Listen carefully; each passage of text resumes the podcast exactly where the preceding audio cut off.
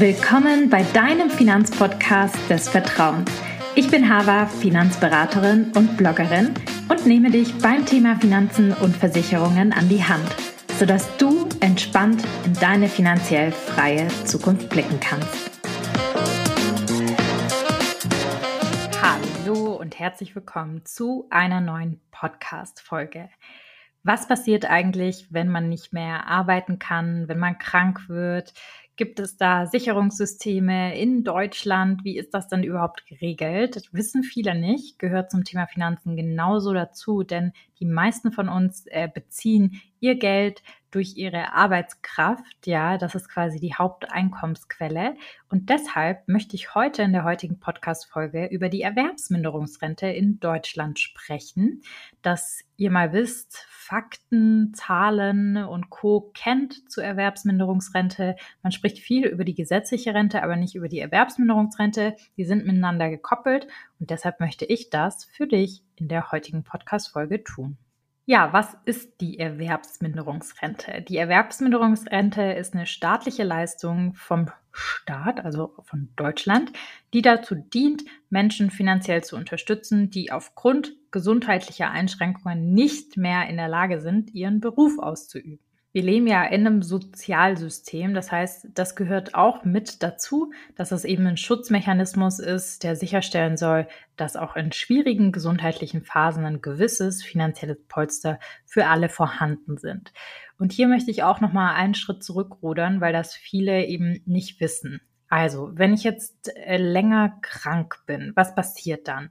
Sechs Wochen lang, wenn ich krankgeschrieben bin, habe ich Anspruch auf Lohnfortzahlung von meinem Arbeitgeber. Wenn ich dann allerdings äh, länger krankgeschrieben bin, also dauerhaft ausfalle, dann setzt das Krankengeld ein. Das wird von der Krankenkasse in Deutschland bezahlt. Das ist allerdings begrenzt. Das wissen viele nicht. Und zwar auf knapp eineinhalb Jahre. Also es sind 72 Wochen, die man dann noch das Krankengeld bekommt. Wenn man dann allerdings weiterhin krank ist, nicht arbeiten kann, in welcher Form auch immer, sei es psychischer Natur, sei es körperlicher Natur oder ja, es kann alles im Leben passieren aufgrund von einer schweren Krankheit oder einem Unfall etc., dann bleibt in Deutschland als staatliche Leistung eben die Erwerbsminderungsrente, über die wir heute sprechen.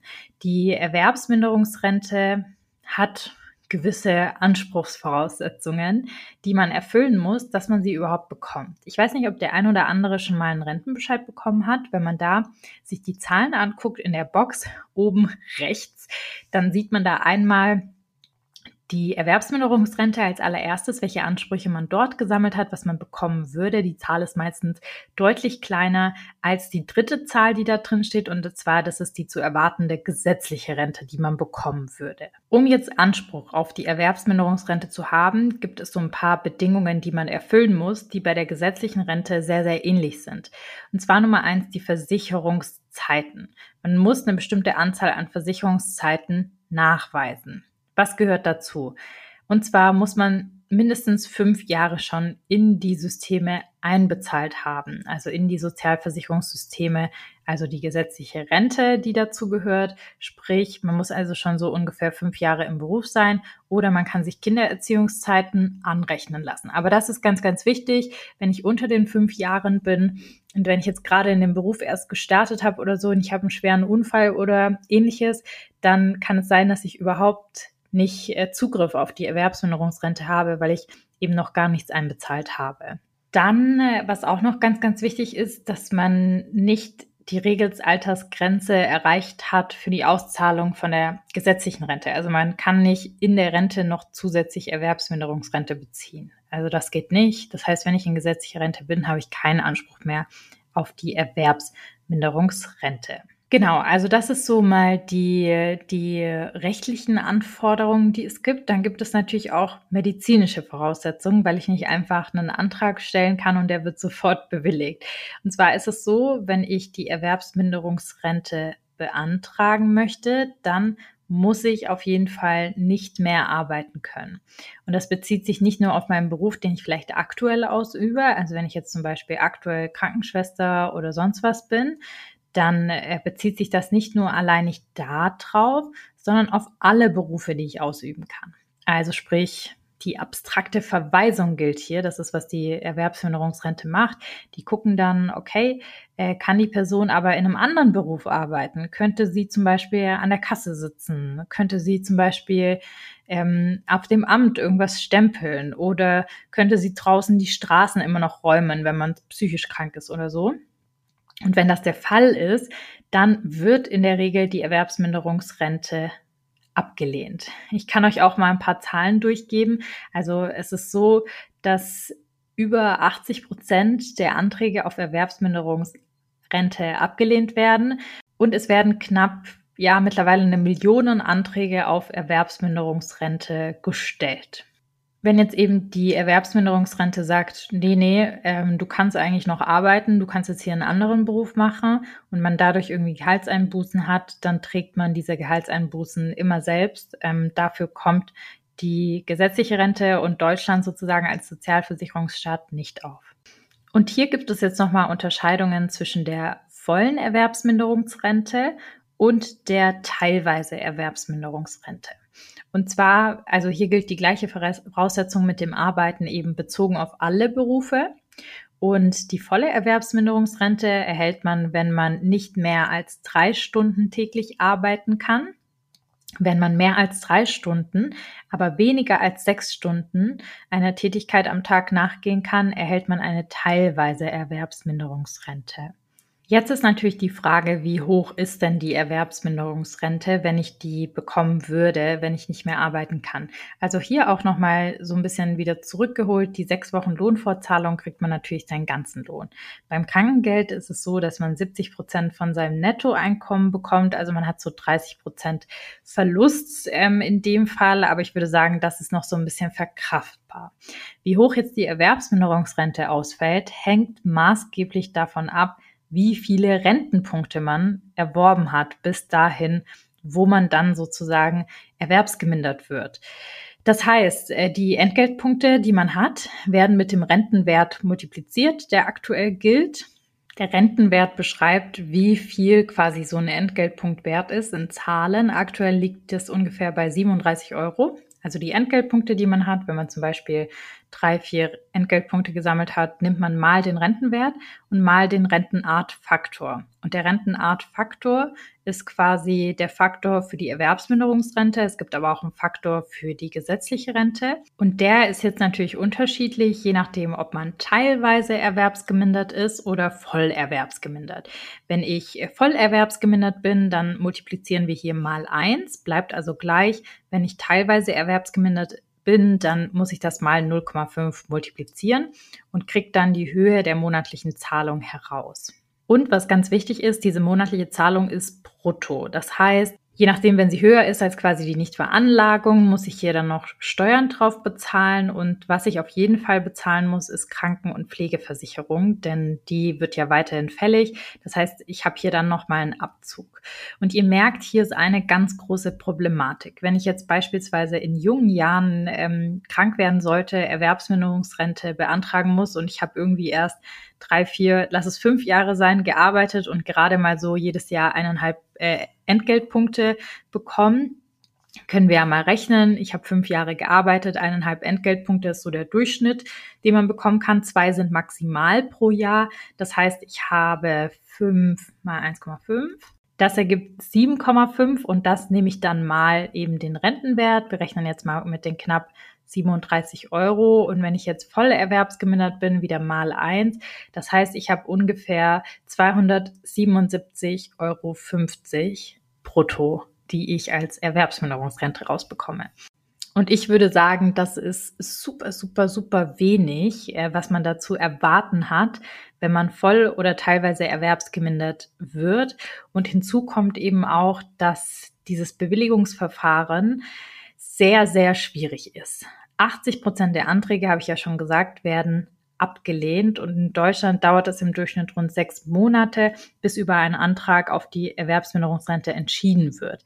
Die Zeitspanne kann aber auch variieren, je nachdem, welche individuellen Umstände man selber hat. Also ihr seht, die Erwerbsminderungsrente genauso ein Problem wie die gesetzliche Rente auch. Viel zu niedrig und wenn man zum falschen Zeitpunkt erwerbsgemindert wird, dann fällt die Rente wirklich mini, mini, mini aus. Und man lebt dann ja von Sozialleistungen, wenn man irgendwie Glück hat und die bewilligt bekommt. Aber es ist unglaublich wichtig, auch deshalb als Berufseinsteiger generell sich privat abzusichern. Genauso wie bei der gesetzlichen Rente auch, privat vorzusorgen, wenn die Arbeitskraft einer der wichtigsten Punkte ist eigentlich, um Vermögen aufzubauen und so, so, so einen hohen Wert hat. Das vergessen wir alle immer wir versichern gerne mal ein Auto, weil es irgendwie 20, 30.000 Euro kostet. Aber eigentlich hat unsere Arbeitskraft dann viel, viel höheren Wert und über die Zeit irgendwie einen Wert, der in den Millionenbereich hochgeht. Wenn ich den Lohn und Co. mal hochrechne und es macht absolut Sinn, das über eine Berufsunfähigkeitsversicherung eben abzusichern. Das ist nämlich das erste Mittel der Wahl. Wenn ich mir das anschaue, meine Arbeitskraft absichern möchte, dann eine BU an erster Stelle, die ich mir mal anschauen sollte. Was an der Stelle auch mal noch als Zwischeninfo ganz interessant ist, ist, wie sich die Antragszahlen entwickelt haben von der Erwerbsminderungsrente. Die sind nämlich in den letzten Jahren enorm gestiegen.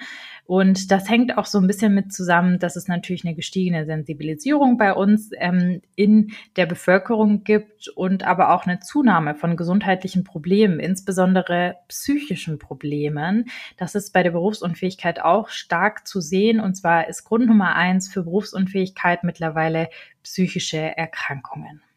Ich habe es ja schon gesagt, also Erwerbsminderungsrente Darauf würde ich mich langfristig nicht verlassen. Ja, deshalb finde ich einfach super, super wichtig in Sachen Finanzplanung, dass man sich hier Gedanken macht, wie kann ich privat vorsorgen mit einer Berufsunfähigkeit. Wenn ich keine Berufsunfähigkeit mehr bekomme, dann vielleicht eine Grundfähigkeitenversicherung. Und was ganz spannend ist, einfach zu sehen, sind so drei Aspekte. Ich habe ja vorhin gesagt, ähm, in der Erwerbsminderungsrente ist es so, dass man ja auf jeden Beruf verwiesen werden kann. Also es zählt nicht der zuletzt ausgeübte Beruf, den man gemacht hat, sondern man muss in einen anderen Beruf wechseln, wenn man noch was anderes arbeiten kann und muss halt auch diese Einkommenseinbußen verzeichnen. Das ist bei der privaten Vorsorge nicht so. Jeder gute Berufsunfähigkeitsversicherer verzichtet mittlerweile auf die abstrakte Verweisung. Das bedeutet, es ist immer dein zuletzt ausgeübter Beruf angesetzt, wenn du Projektmanager bist, Marketingmanager, was auch immer, und du kannst nicht mehr arbeiten aufgrund von psychischen Themen, dann würde es bei der Erwerbsminderungsrente heißen, sorry, I don't care. Du kannst noch draußen den Schnee schippen oder XY machen. Du bekommst keine Erwerbsminderungsrente.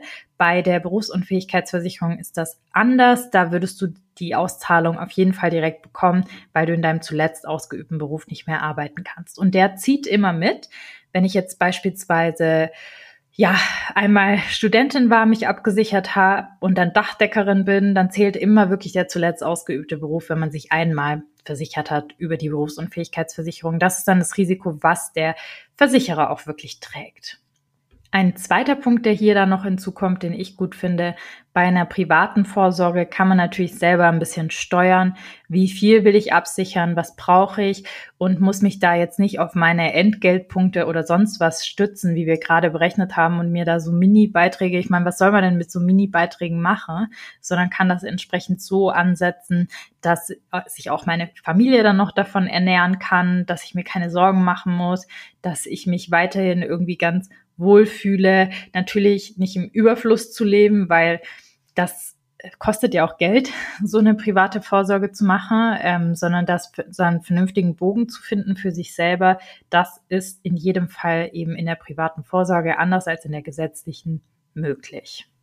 Und dritter Punkt, für wen dieses Thema am aller, aller, aller, aller, aller wichtigsten ist, sind auch beispielsweise ja Selbstständige, Hausfrauen, Hausväter etc., weil hier haben wir ja eine Problematik, man zahlt wahrscheinlich gar nicht in die gesetzliche Rente rein. Das heißt, man hat hier auch keine Entgeltpunkte gesammelt und das heißt, man hat gar keinen Anspruch auf Erwerbsminderungsrente, wenn etwas passieren würde. Und zusätzlich dazu, wenn ich selbstständig bin, habe ich auch nicht die Lohnfortzahlung von meinem Arbeitgeber. Also hier in den Fällen auch unerlässlich, sich das genauer anzuschauen und hier gut privat vorzusorgen. Einen kleinen Tipp habe ich noch am Ende, den ich gerne mit euch teilen möchte. Und zwar, je früher ich mich um meine Berufsunfähigkeit kümmere, desto günstiger wird es auch, denn Ich bin in einem jüngeren Alter, also man kann auch mittlerweile seine Kinder schon versichern. Das heißt, ich zahle weniger für die Absicherung und in der Regel habe ich noch nicht so viele gesundheitliche Themen, als dass irgendwie was ausgeschlossen werden kann oder ich Risikozuschläge bekomme. Und ich würde euch immer empfehlen, das innerhalb von einem Jahr dann auch zu machen, weil immer zum Jahreswechsel wird man direkt ähm, ein Jahr älter für den Versicherer und da zählt dann nicht äh, das genaue Geburtsdatum, sondern wirklich immer nur der Jahrgang. Wenn du hier noch einen kompetenten Ansprechpartner suchst und mit jemandem gemeinsam das Thema Berufsunfähigkeitsversicherung oder Alternativen wie die Grundfähigkeitenversicherung, Dread Disease Versicherung, je nachdem, welche Absicherung man bekommt, ist stark abhängig von der Gesundheit, dann kannst du dich auch super gerne an uns wenden. Elisa, Sandra, Sabrina sind für dich da. Kannst einfach online einen Termin bei uns ausmachen ähm, und dich dazu beraten lassen. Erstgespräch ist immer kostenfrei. Wir haben über 205 Sterne Bewertungen auf Google und Proven Expert und sind Top-Dienstleister 2023 und empfohlen von Kunden. Also wir haben da eine sehr, sehr große Reputation und Erfahrung in dem Bereich. Du kannst gerne einfach einen Termin ausmachen. Jetzt will ich das Thema zum Schluss nochmal zusammenfassen. Also, wenn ich nicht mehr arbeiten kann, dann habe ich die Lohnfortzahlung von meinem Arbeitgeber, das Krankengeld und dann gegebenenfalls die Erwerbsminderungsrente. Allerdings werden 80 Prozent der Anträge auf Erwerbsminderungsrente abgelehnt. Ich muss gewisse Grundvoraussetzungen mitbringen, also eine Mindestwartezeit, ähm, die ich in der Rente zu erfüllen habe und eine Mindestversicherungszeit. Und zudem ist die Höhe abhängig von den gesammelten Entgeltpunkten, die ich bis dato habe, die allerdings in der Regel recht gering ausfällt. Deshalb macht es Sinn, sich hier privat abzusichern. Ich hoffe, ich konnte dir einen kleinen Einblick mal in die Erwerbsminderungsrente geben. Wer sie noch nicht kannte, weiß jetzt auf jeden Fall viel, viel mehr und ähm, kann sich Gedanken darüber machen. Ich würde auf jeden Fall empfehlen, sich privat nochmal hier abzusichern und genau zu gucken, ob das wirklich so reichen wird oder nicht, sich mal Gedanken zu machen, je jünger, desto besser. Und in diesem Sinne freue ich mich immer über Feedback, auch über Vorschläge, Themenvorschläge etc. gerne auf Instagram oder auch ähm, einfach eine E-Mail gerne schreiben. Ich freue mich, dich in der nächsten Folge wiederzuhören und ich freue mich, wenn dir die Podcast-Folge gefallen hat, wenn du uns eine 5-Sterne-Bewertung bei Apple Podcast oder Spotify dalässt. Das motiviert uns, jede Woche hier für dich zu produzieren und dir ein bisschen mehr Finanz- und Versicherungswissen an die Hand zu geben. In diesem Sinne sage ich vielen Dank und bis nächste Woche.